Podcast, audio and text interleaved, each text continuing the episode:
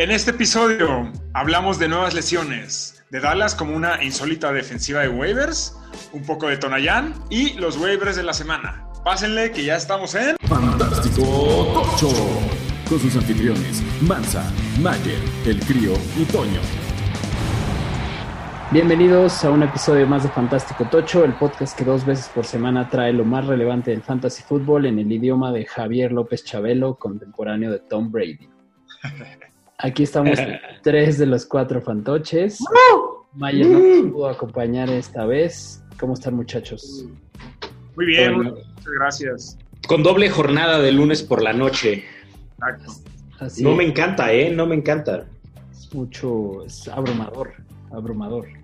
Sí, Muchas gracias a, a toda la fantochada que nos oye cada semana, los que se han suscrito en Spotify, que nos siguen en Facebook y Twitter, gracias a todos. Eh, pues tenemos mucho que hablar de lo que pasó esta, esta semana, así que yo creo que vamos rápido a hablar de lo más relevante. Vamos. Lo más fantástico de la semana anterior. Pues bueno, los cuatro fantásticos. Pues eh, tenemos a Dakota Prescott. Que al rato les voy a dar, cuando hablemos de, de- de- de los vaqueros, un dato interesante acerca de cómo han anotado sus puntos los vaqueros. Pero tuvo tre- 37.28 puntos, 502 yardas y 4 touchdowns. De los corredores fue el resucitado John Nixon, Mi muchacho, mi- tu muchacho. Bueno, uno de tus muchos muchachos. Por fin pagó, por fin pagó. por fin pagó. Sí, el Lázaro de, la- el, el Lázaro de los corredores, 36.1 puntos, 181 yardas y dos touchdowns. Bien, lo que necesitaba Mixon es que corriera la ofensiva, ¿no? Claro. Pero Sí. se vio muy bien. La verdad es que sus touchdowns fue, no eran así en la línea de gol. Sí fueron, o sea, sí fueron corridas elusivas difíciles. O sea, Así creo que es. sí. Y, y creo que y ya hablaremos de él, pero creo que Burrow se dio cuenta que, que Mixon le funciona muy bien para Claro, es que- como a él le gusta jugar. También es la primera vez que Burrow tenía el marcador arriba y que te podían utilizar al corredor para, para pues, matar tiempo, quemar yardas, game manager, ¿no? De acuerdo. Cosa que Cincinnati no está muy acostumbrado a hacer. Exacto. Después en los receptores tenemos al papi de los vaqueros, a Odell Beckham Jr., 33.4 puntos, 3 touchdowns, uno de ellos por tierra, 154 yardas totales. Y ese touchdown por tierra, qué cosa, qué Sí. cosa ese touchdown por tierra. Y además fue justo cuando venía la resurrección de los vaqueros y Sí. dijo, y, le, pe- y les dijo, me van a cantar, hoy tengo que decirte papá. Y fue la, fue la daga, la daga que acabó con las esperanzas de resurrección de los vaqueros. Ah, es que Odell juega contra los vaqueros como. O sea, es la famosa atrapada de Odell. Fue contra los Fue contra vaqueros. Dallas, sí, sí. Es verdad. Y bueno, y en las salas cerradas tenemos a Tonayan, Super Tonayan. Al momento lleva 25.8 puntos. Recordemos que, que este episodio de, de martes lo grabamos lunes por la noche. Todavía Y- falta y allí- que acabe ese juego. Y además este lunes por la noche pues fue retrasado. Así es. Mínimo 3 touchdowns. Y lleva eh, 78 yardas. Una locura. Muy bien. En otras cosas, pues sigue los problemas con el COVID, como se esperaba. Eh, además de todo el juego que se retrasó de los Titanes y los Acereros, está el tema de Cam Newton. Su juego se retrasó justo al lunes. Eh, también estuvo el tema de los falsos positivos de Nueva Orleans, que afortunadamente no, no hubo que retrasar ni nada. Eh, ¿Qué más ha pasado? Los Texans corrieron a Bill O'Brien. Así es. Vamos a ver qué pasa ahí. Ojalá sea algo bueno para esa ofensiva. Yo siento que, eh, digo, no sé si fue precipitado porque les tocó empezar muy difícil, pero sí, digamos que este juego les tenía que haber ido mejor. Sí, Y el- y la, In- inoperantes, ¿no?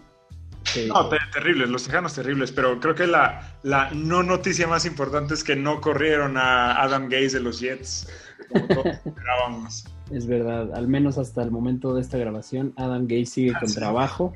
Hay que decir eso. Y tenemos sentimientos encontrados al respecto, por, en parte porque pues, es algo muy malo para, para el deporte. Para el deporte, exacto. Pero para, eh, pero para el humor involuntario siempre dará algo que comentar. Eh, en las lesiones, pues nuevas lesiones. Nick Chubb estará fuera alrededor de seis semanas por lesión de rodilla, lo cual creo que vuelve a Karim Hunt, un running back de élite. Mm. Bueno, siempre ha sido un running back de élite, lo único es que ahora no comparte, ¿no? Exacto. Eckler, la lesión de pantorrilla, confirmaron que va a estar fuera de cuatro a seis semanas y puede que sea más. Eso hace que Joshua Kelly tome un boost hacia tener un rol más importante. Sí, hasta Justin Jackson también. Hasta Justin Jackson. De hecho, yo creo que van a pelear ellos dos por. O sea, obviamente Joshua Kelly es el favorito, pero ayer tenía para decir ya llegué y naranjas, ¿no? Así es. Luego Kenny Drake, además de confirmar que es una basura para el fantasy, porque tuvo ya varios juegos en donde en todos lados era Start of the Week por el matchup, pero de plano este sí fue como, no, o sea, no hay corredor que, desaparezca de esa manera contra Carolina.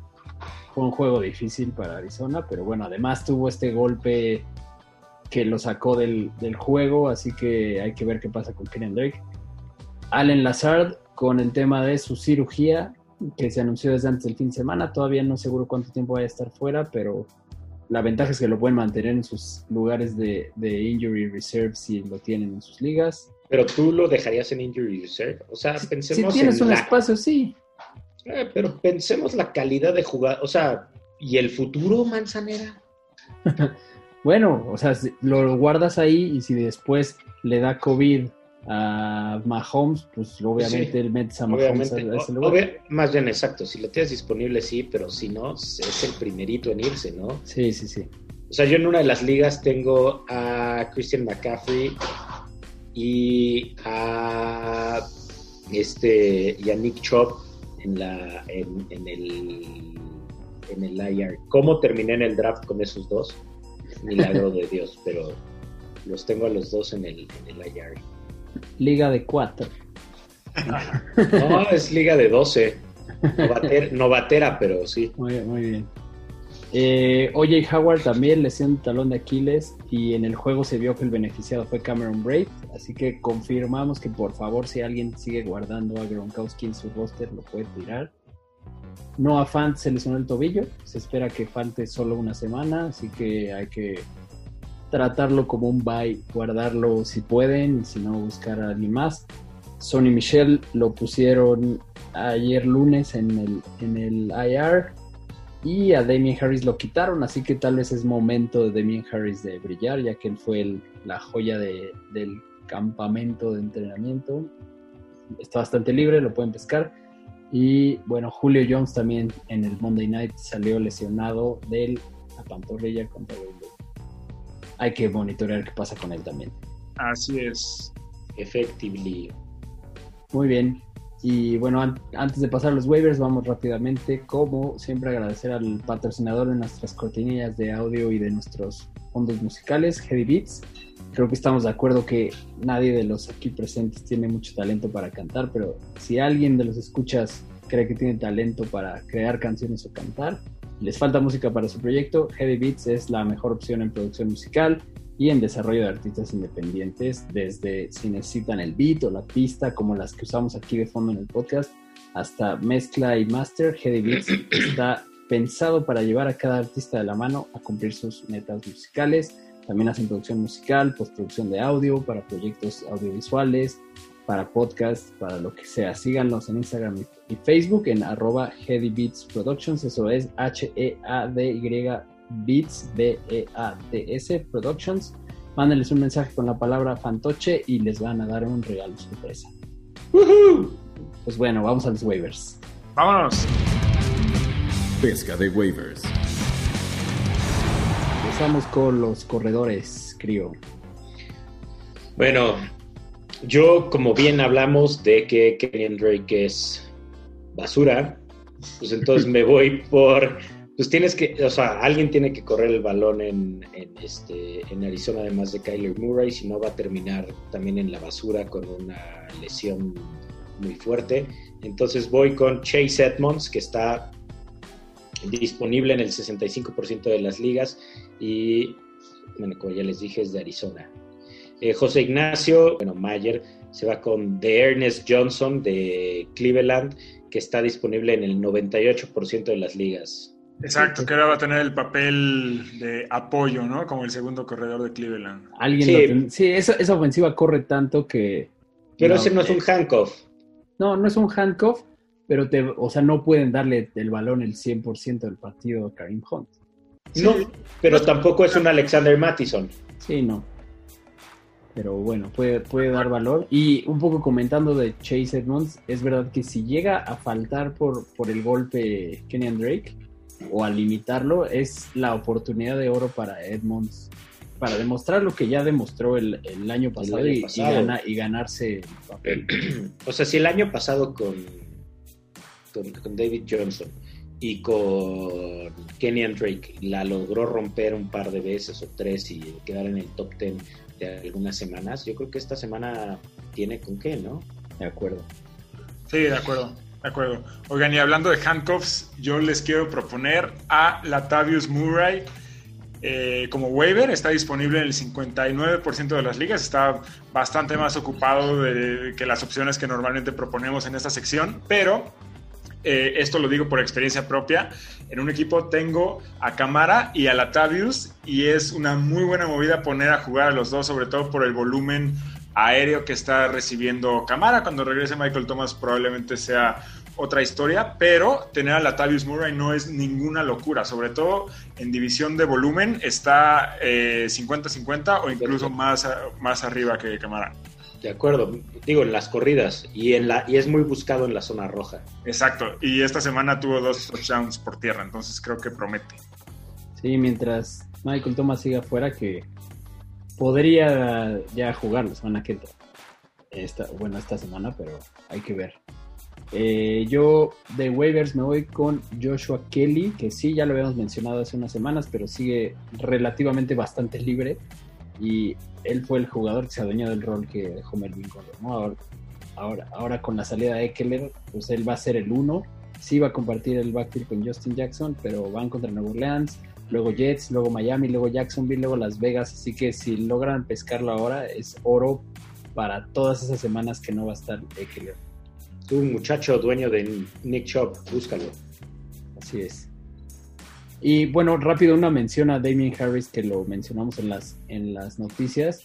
Está bastante libre, solo está ocupado en el 26% de las ligas y, y con la situación de Sonny Michelle es muy posible que lo empiecen a involucrar mucho en el backfield de Nueva Inglaterra. Pues vamos a receptores. Vámonos. Bueno, yo, aunque en esta vida no hay que perseguir los puntos, sino más bien hay que perseguir los targets, los carries y todo eso, yo me voy, eh, o las oportunidades, yo me voy con Cherquin Smith de Nueva, Nueva Orleans, que está disponible en el 63%, no es cierto, 73% de las ligas. Y esto es, ¿por qué? Porque si Michael Thomas no regresa, definitivamente tal vez no es el target favorito de Drew Brees, pero sí es el, o sea, sí es uno de ellos y es el que tiene que, o sea, es el que se ve más beneficiado de la ausencia de Michael Thomas, bueno, después de Alvin Kamara.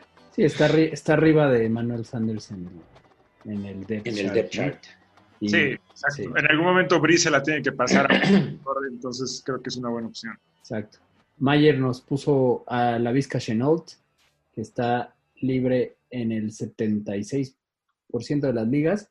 Y digo, un poco hablar de él es que es este esta navaja suiza que recibe, corre, o sea, es algo que cuando hay volumen en, en Jacksonville, pues tiene la ventaja de vayan arriba o abajo en el marcador, lo utilizan justo por esa versatilidad. Sí, además de que es uno de los waivers consentidos de Fantástico Tocho. Así es. Qué diferente es Jacksonville cuando está DJ Shark, ¿no? Muy diferente. Sí, Se, vio mucho mejor.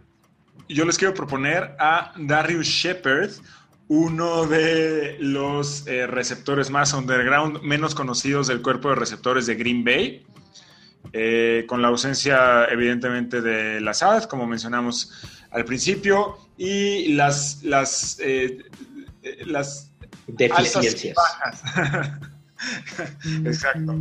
Em, el, cuerpo de receptores de, Green Bay suele ser muy golpeado temporada tras temporada. Creo que esta evidentemente no es la excepción. Shepard es una muy buena opción, más por eh, eliminación que, que, por, que por otras razones, pero contra Atlanta estuvo a una yarda de tener su primer pase de touchdown de, la temporada. Tuvo menos volumen del que en realidad esperábamos, pero eh, dependiendo de qué pase con, Adams y, la semana de descanso que tiene Green Bay, es una excelente opción porque solo está usado en el 3% de las ligas. Muy bien. Y yo me voy a ir con T. Higgins, que está ocupado solo en el 33%. El receptor novato de los Bengalis eh, tuvo su breakout en la semana 3. Van dos semanas que ni siquiera alinean a John Ross estando sano, lo cual habla de cuánto creen en Higgins. Esta semana tuvo más targets que AJ Green y con la salida de CJ Usoma pareciera que Higgins se vuelve el receptor favorito de zona roja para Burroughs en una ofensiva que la verdad a mí me empieza a gustar y nunca creí decir eso de Cincinnati. Muy bien, pues vamos a los a las cerradas. Vámonos. Bueno, eh, con la salida de Christian McCaffrey eh, y la subida de juego de Terry Bridgewater, a alguien le tienen que pasar el balón y yo veo como alguien que va subiendo ahí, Ian Thomas, el ala cerrada de las Panteras de Carolina, que está disponible en el 92% de las ligas. Mayer nos puso una vez más a Eric Huron de, Pittsburgh, que pues la verdad, digo, ya había aparecido aquí, pero creo que lo puso... A veces lo pone como Start of the Week, a veces como waiver, pero pues sigue bastante libre. no, te voy a decir cuál creo que fue la racionalidad. Este, ayer Filadelfia le permitió una cantidad de puntos al ala cerrada. Claro, si a la cerrada se llama Kittle. Entonces, le pasé muchísimos, pero sí mostraron sus deficiencias para poder cubrir ese, esa parte del roster, ¿no?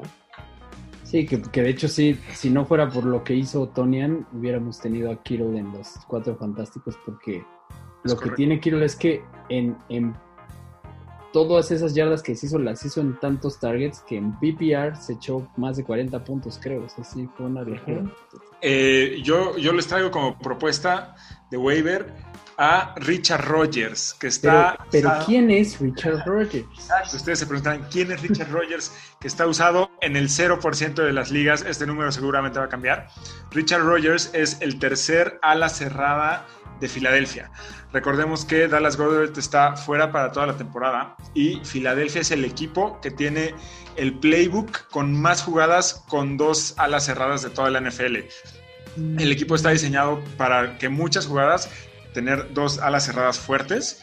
Eh, en el caso original, evidentemente, Goddard y Zach Richard Rogers en el partido de, la semana 4 ya recibió eh, varios targets. Seguramente esa va a ser la historia para él el resto de la temporada y no está tomado en prácticamente ninguna liga. Entonces, si están buscando un tight end cumplidor que sea fácil de conseguir, esta es una buena opción. Y con la falta de Goddard, Ertz no se vio tan bien, la verdad.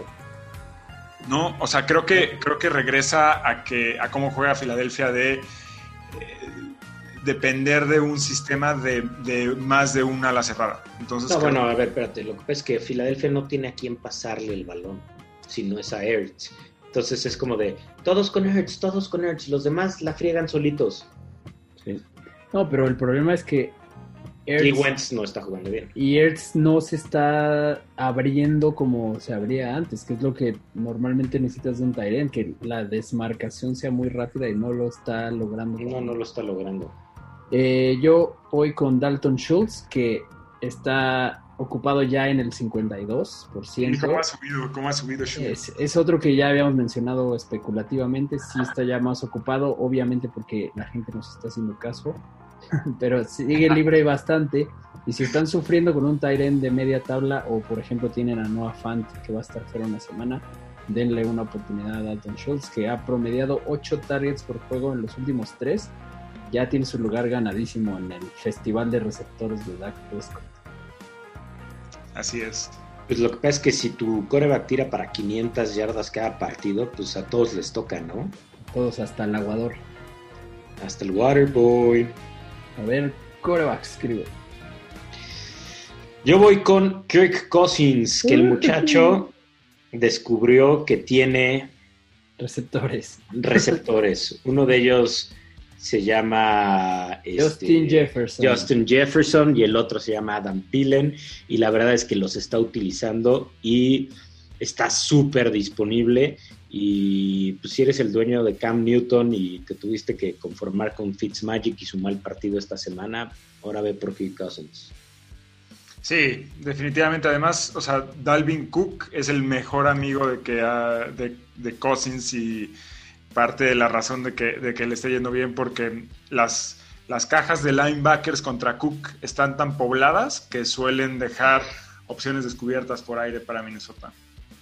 Mayer nos dejó a Justin Herbert de, de los Chargers, que está ocupado solo en el 16% y que pues está teniendo bastantes aciertos en su abrupta temporada de novato y que y va contra Nueva Orleans, que se han visto muy mal en defensa, entonces creo que sí es muy buen streamer también.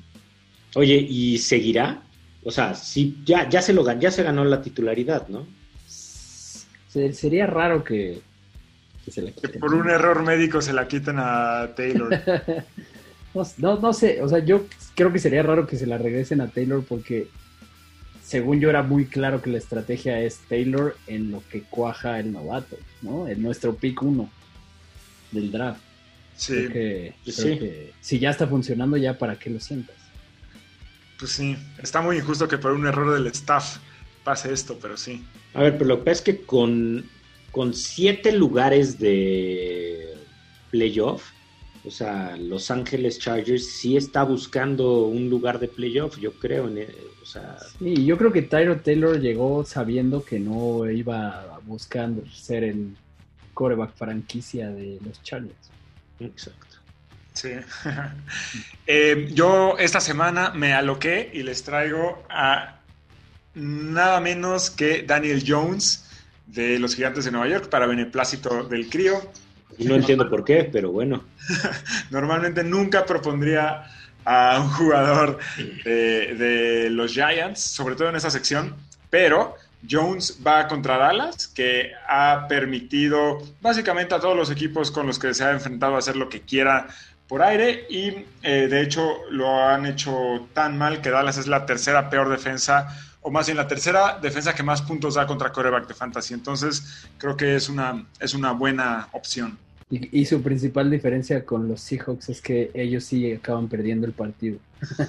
y yo tengo un caso similar con Teddy Bridgewater, que está solo ocupado en el 19%. La verdad es que Teddy le cayó la boca a todos, nos cayó la boca en una semana en la que todos esperábamos que Arizona les pasara por encima a las Panteras. Bridgewater se vio muy bien, tanto corriendo como pasando, y van contra Atlanta, en donde creo que va a poder repartir el balón a su gusto. Sí, totalmente, sobre todo corriendo eh, y para un jugador que ni siquiera sabíamos si iba a volver a caminar normalmente hace dos años, ¿no? Sí. Efectivamente. Muy bien. ¿Y en defensas? En defensas yo voy con Filadelfia, que es una posición arriesgada porque este, van contra Pittsburgh, que está descansadito, que tuvieron dos semanas para planear la, este, el, el Pennsylvania Bowl. Pero, a ver, la defensiva estoy de acuerdo que no es, este, o sea, que, que, que, es peligrosa y que van a poder mantener en la raya Pittsburgh, pero además los equipos especiales de Filadelfia siempre tienen la posibilidad de hacer puntos, que recordemos que es defensa y equipos especiales. Entonces, pueden esperar una buena posición por ahí o una sorpresita. Muy bien. Mayer nos dejó justo a la defensa de Dallas que podría parecer una locura. Pero van contra Giants, yo estoy Pero, de acuerdo. Sí. sí, o sea, creo que o sea, es de los mejores matchups en donde puedes streamear basado en matchup. O sea, lo que pasa es que en realidad los gigantes, o sea, digo, no es por apestar tu pick, mi querido Toño, pero no, es que, o sea, el no problema es una herramienta. O sea, No, yo no creo, o sea, sí creo que Dallas va a recibir muchos puntos como en todos los juegos, pero también es que es cierto que probablemente Daniel Jones tenga algunos sacks e intercepciones como acostumbra y tal vez por ahí un fumble, ¿no? Entonces, eso es lo que, lo que hará que uno de esos dos streamers funcione mejor, la defensa de Dallas o Daniel Jones. Así es, así es. Y en la misma línea, yo les quiero recomendar como defensa streamer a Jacksonville, que suena como una opción muy arriesgada, lo es. De hecho, Jacksonville ha tenido puntos negativos como defensa las últimas dos semanas, pero no se dejen llevar por eso. Más bien piensen que Jacksonville va contra Houston, que si bien se ha visto mucho mejor a la ofensiva que a la defensiva, creo que va a haber tanto caos con el, eh, con el cambio de coach, eh, en lo que se adaptan, etcétera, que es una buena oportunidad para que la defensa de Jacksonville por primera vez en la temporada tenga un partido sólido y solo está usado en el 5% de las ligas. Muy bien, y por último, yo recomiendo a la defensa de los Cardinals, que está en la mitad de las ligas. Van contra los Jets. Tampoco es que esta defensa se haya visto tan bien en general, pero pero los Jets, por, muy que se hayan visto mejor el jueves pasado, son sin duda el equipo contra el que más confiablemente puedes streamer defensas. Y pues no hay mucho más que decir de eso.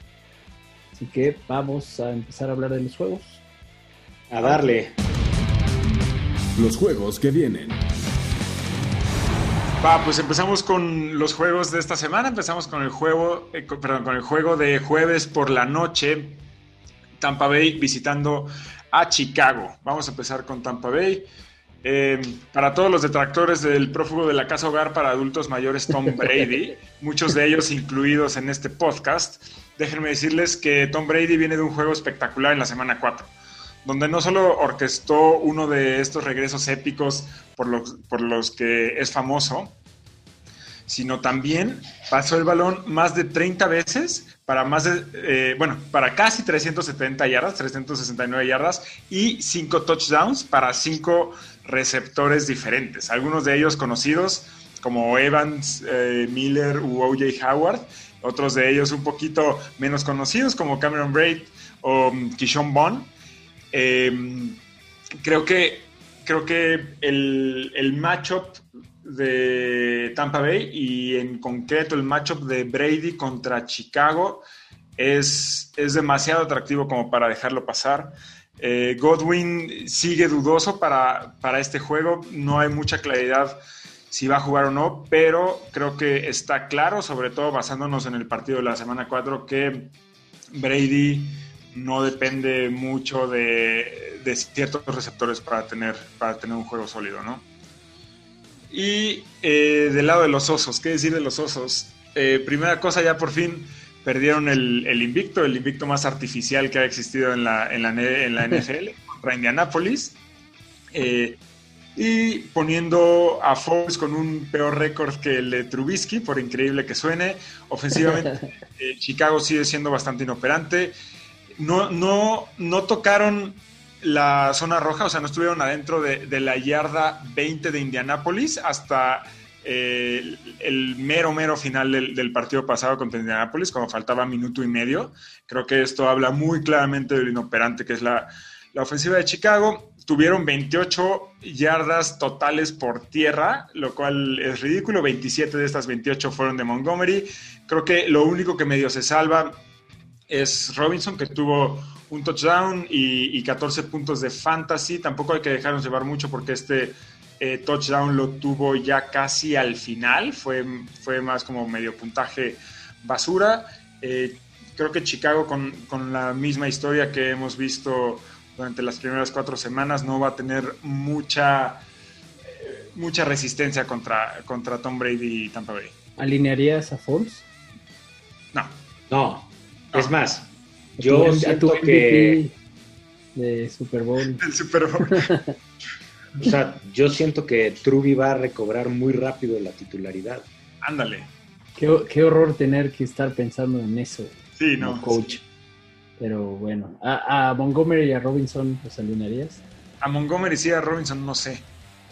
A Robinson sí, ¿no? Sí, la verdad es que... Digo, perdón, al revés, sí, sí, sí, los confundo muchísimo. A Robinson sí, a Montgomery no sé. Ok, ok. Sí, creo que como flex tal vez, pero sí es, es el problema con una ofensiva que no avanza. Así es. Eh, pasando al siguiente, los Rams contra Football Team. Los Rams, la verdad es que no se vieron tan bien contra los Giants y, los Rams este año parece que le están dando mucho más prioridad a la carrera. Y el problema es que en general para Fantasy es que todo lo reparten, ¿no? Por un lado, el piso de Woods y de Cobb, que son grandes receptores, está bajando muchísimo porque hay semanas que uno hace todo y otro hace nada. Y la verdad es que ahora también, como lo temíamos cuando Mayer, que mal que no está aquí, defendía a capa y espada a Tyler Higby, ahora a él también le pasó, porque Gerald Everett se llevó la mitad de los targets y, fue el que anotó un touchdown en cuanto a, las cerradas. Entonces, no pinta para ser una gran semana en específico para ninguno de los receptores por la defensa de, de Washington, aunque seguro a uno le va a ir bien, a uno de los Tyrants y a uno de los receptores, pero no sabes quién. A ver cuál es lo complicado, Y tampoco pinta bien para Goff. Obviamente no, si tienes a Woods o a Cobb, no lo vas a sentar, vas a alinearlo y esperar lo mejor. Eh, eh, Jared Goff sí no lo alinearía, la, verdad es que ha tenido juegos más seguros que este y no ha cumplido. Y en el backfield, Malcolm Brown ahora fue quien tuvo el liderato sobre Henderson. Y la verdad es que mientras Akers siga fuera, nada es seguro es un comité muy difícil de adivinar como a quién apostarle. Hay, hay eh, sitios que están poniendo en waivers como top waiver a Malcolm Brown ahora cuando ya lo había sido y luego lo fue Henderson. Entonces es muy difícil poder adivinarle a, eso y la estrategia ahí es un comité, claramente. Pero, pero Woods y Cup tendrían que ir a, o sea, si los tienes, tienes que estar en el sí, sí, sí, sin duda, sin duda. Woods y Cup, sin duda. Y Higby, si lo tienes de Tyrell, pues tampoco es como que vayas a preferir un streamer ahí. Pues lo alineas, ni modo, ¿no? Efectivamente. Oye, pero digo, la línea, o sea, la defensiva de, de, Washington es bastante respetable, pero sin Chase Young, como que vi que se perdieron, o sea, como que no podían apresurar el pase, había huecos para corrida. Yo siento que depende mucho de la presencia o ausencia de Chase Young en la, este, eso sí, en, la línea, ¿no? Sí, pero la verdad es que si, si contra los Giants les costó trabajo. en casa, porque ahora van a sí, y ahora van a jugar en Washington. Entonces, bueno, del lado de Washington eh, se va viendo mejor cada semana, creo, el fútbol team. Antonio Gibson, podemos decir que ya tuvo su semana de breakout. 46 yardas por tierra con 4 recepciones para 82 yardas y un touchdown. Creo que ya, ya lo puedes, ya si lo estuviste guardado en tu banca, ya es un flex casi corredor 2, muy interesante, con mucho upside Incluso cuando vayan atrás, es un caso como el de la Vizca Chenault, pero con más volumen, porque lo involucran mucho en juego aéreo y es muy bueno en eso. Terry McLaurin es un receptor que lo puedes alinear con toda confianza porque obviamente tiene sus mejores juegos cuando van atrás en el marcador y puede ser que este sea el caso. Y ya de ese equipo creo que no hay nada más que decir hasta que decidan meter a Alex. De acuerdo. Y yo creo que ya va a ser pronto también. Vamos a ver qué pasa con eso. El juego de los Bills contra los Titans. Ay, no eh, vamos a tener la hora de. No, Mayer, ¿no? pudo estar aquí para la hora de Josh Allen. Y además es importante mencionar que posiblemente no haya hora de Josh Allen para nadie, por si se vuelve a posponer con el problema que están teniendo con, con los casos de COVID en los Titans. Ya incluso la liga está viendo si los, los están investigando para ver si están siguiendo realmente los protocolos. Eh, a ver qué pasa ahí. Pero bueno, si llega a suceder ese juego, ¿qué podemos saber? Además de que Mayer está muy feliz porque van 4-0 y Josh Allen sigue teniendo muy buenas semanas. Eh, Devin Singletary está mejorando cada vez más. Se vuelve un flex decente. Tuvo un touchdown más y 76 yardas totales. hay que tomar en cuenta que Moss no jugó y eso es algo que es muy importante para darle ese valor en el backfield a, Singletary. Hay que estar pendiente de las noticias. Del lado de los receptores, Stephon Diggs y Cole Beasley son los decentes. Diggs sigue siendo el favorito de Allen y Beasley se vuelve interesante como un posible waiver también por su uso en el slot y en la zona roja. Y John Brown sigue teniendo targets, pero no es muy confiable por ahora del lado de los Titans que pues tuvieron un bye involuntario, eh, Ryan Tannehill si llegan a jugar pues va a tener una semana decente contra los Bills porque ya son de esos equipos que permiten muchos puntos porque hacen muchos puntos, entonces el contrario tiene que seguirles el paso. podría ser un buen streamer. Hablando del juego terrestre, obviamente está Derrick Henry que lo vas a alinear. Eh, y en el juego aéreo hay que ver si ya regresa AJ Brown, al que esta semana de descanso le puede haber caído muy bien. Y si vuelve, hay que alinearlo. Y si él vuelve, hay que tener cuidado con Corey Davis y Adam Humphries, que podrían perder valor. Pero bueno, quien sí también puede irle muy bien es a John Smith, como ala cerrada contra una defensiva que permite en promedio 10.17 puntos a la posición. Creo que lo tienes que alinear. Sí, de acuerdo. El reporte de COVID de hoy de los Titans es que no tuvieron casos nuevos hoy, de hoy en la mañana. Entonces, eso es una, buena esperanza. Tengamos juego. bien. Bueno, sigue el Pennsylvania Bowl, las Águilas contra los Steelers. De las Águilas, pues Carson Wentz en el partido del, contra San Francisco del domingo en la noche tuvo destellos de ser el el, que, el mismo de antes, el que era dominante en el este de la NFC, pero los que no se vieron así fueron sus receptores Ward, Hightower y Burnett. ¿Quiénes son? Ni en waiver wires de este, este figuran. Pues no son opción fantasy.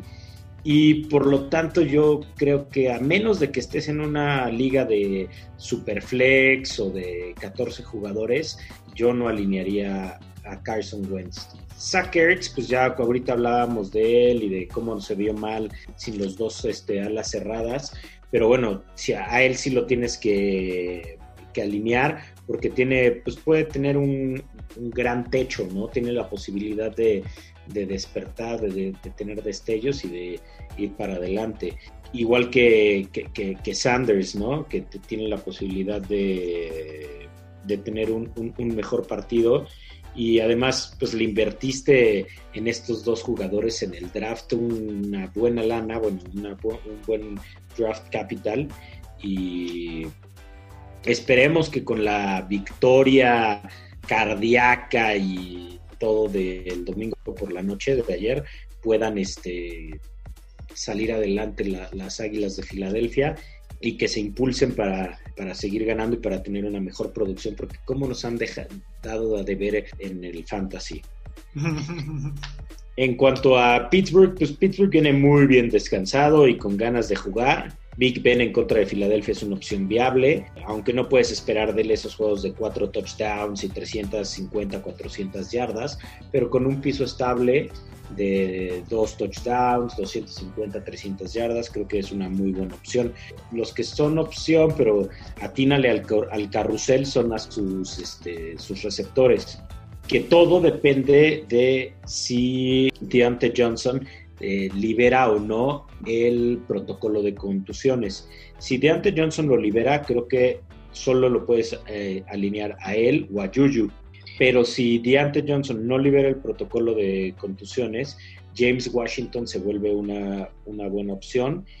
Y bueno, lo que ya hablábamos, ¿no? Eric Ebron pues también está en ese buen carrusel y Philly le, le, permitió muchos puntos al tight end de esta semana. Claro, ese tight end pues es George Kittle, ¿no? Y Eric Ebron no es George Kittle. Pero bueno, eso le da a un Titan del waiver wire que puede ser bastante respetable en, la semana. A Connor lo alineas porque lo alineas, pero ya sabes, si eres el dueño de Connor, busca Snell en el waiver wire porque no sabemos cuándo se rompa.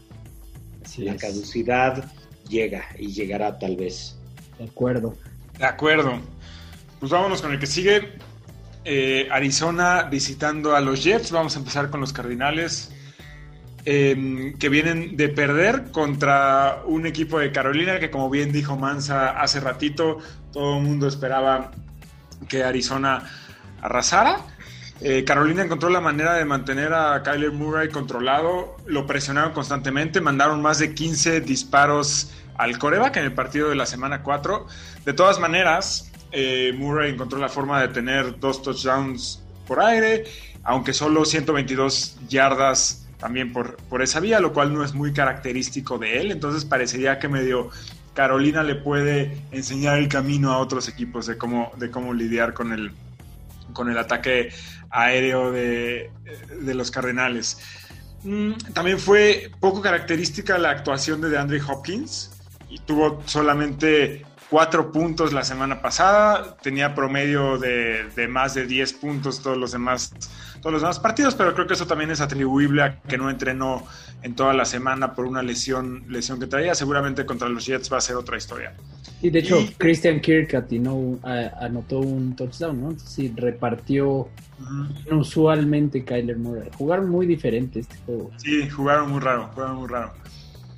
Eh, y los Jets, que no sé cuánto les sorprenda este dato, a mí me sorprendió mucho, nunca en toda su historia habían estado 0-4, que es un dato muy, muy raro, sobre todo por, por, lo que sabemos de los Jets y lo que estamos acostumbrados de los Jets. Eh, otra cosa es que eh, si... Bueno, eh, obviamente no tenemos evidencia de esto, pero hasta podríamos pensar un poquito mal con lo que dijimos de Adam Gaze, que estaba en la, en la cuerda floja, y la actuación de los Jets en el partido de la semana pasada.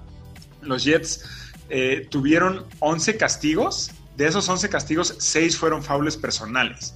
Entonces, si, si, pensamos mal, hasta podríamos pensar que lo hicieron a propósito para ver si ya se, se libraban de Gaze. No le salió. igual y, igual y, la semana extra de chamba que tiene Gaze fue de, derivado de que los cacharon de eso. Pero bueno, ya no vamos a especular. Hablando un poquito más del tema de fantasy, Sam Darnold nos enseñó que eh, tiene buenas piernas, corrió para uno de los touchdowns por tierra más espectaculares que hemos visto esta temporada. Ojalá lo hiciera eh, más seguido. Frank Gore tuvo 11, digo, perdón, 13 acarreos, que está bien, pero nada más 30 yardas y 3 puntos de fantasy. Entonces, bastante pobre. Eh, yo Seguramente con... era, era, él era seguro el único como en al que no le avisaron el plan de perder a profe. porque es el consentido del profe. porque es de la edad del profe, entonces. Eh, va, pues creo que de este juego nada más eso. O sea, la, la, la, directriz que siempre les hemos dado en Fantástico Tocho, aléjese de los Jets lo más que puedan. Eh, y, y seguramente Arizona va a regresar a lo que más o menos nos tenía acostumbrados. Y pasando al siguiente juego, un clásico del el oeste de la americana, los Raiders visitando a los Chiefs de Kansas City, un partido mucho, mucho más atractivo que, que el de los Jets. Eh, vamos a empezar primero con Las Vegas. Eh, tenemos a Derek Carr, el coreback, que tuvo una semana bastante decente contra los Bills. Eh, tuvo 331 yardas y dos touchdowns aunque evidentemente Kansas es una mejor defensa contra, contra los corebacks que la de Buffalo y eh, seguramente no va a tener tanta libertad Carr, pero algo tendrá. En el juego terrestre, Josh Jacobs, que no tuvo un muy buen partido contra Buffalo tampoco, pero eh, evidentemente se debe alinear sí o sí contra, contra Kansas City, contra cualquier otro equipo que juegue Josh Jacobs y dará buenos puntos y también el juego aéreo. Eh, tenemos a Hunter Renfro y Nelson Agalor, que tuvo una buena semana contra Buffalo. Hágale. Hágale.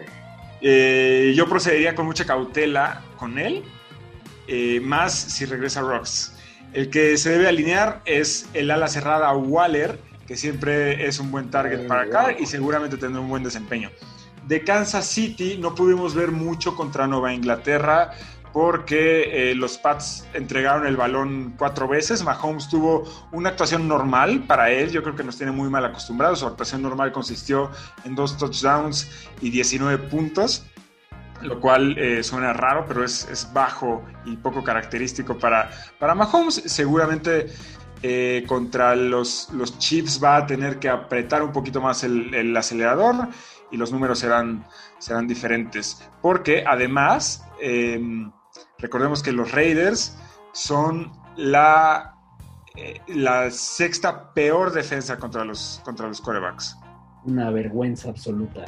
Pero además como que la ofensiva de los jefes ya empieza a ser, o sea, no predecible, sino estable, ¿no? Ya em- empiezan Sí. a aparecer ya los Hill, empiezan a, bueno, no es que no aparecieran, sino que ya son estables las producciones de Hill, de Kelsey, de Mahomes, de... Eh, no tanto de Claudio. Edwards. Claudio Eduardo está a la baja. Me preocupa, me preocupa.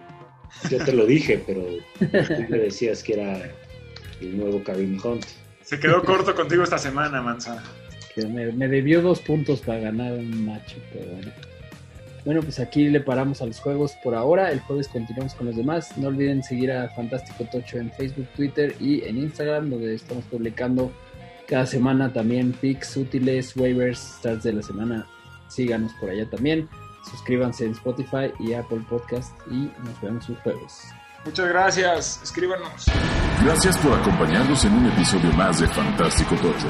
No olvides suscribirte en Spotify o Apple Podcast y seguirnos en Facebook y Twitter.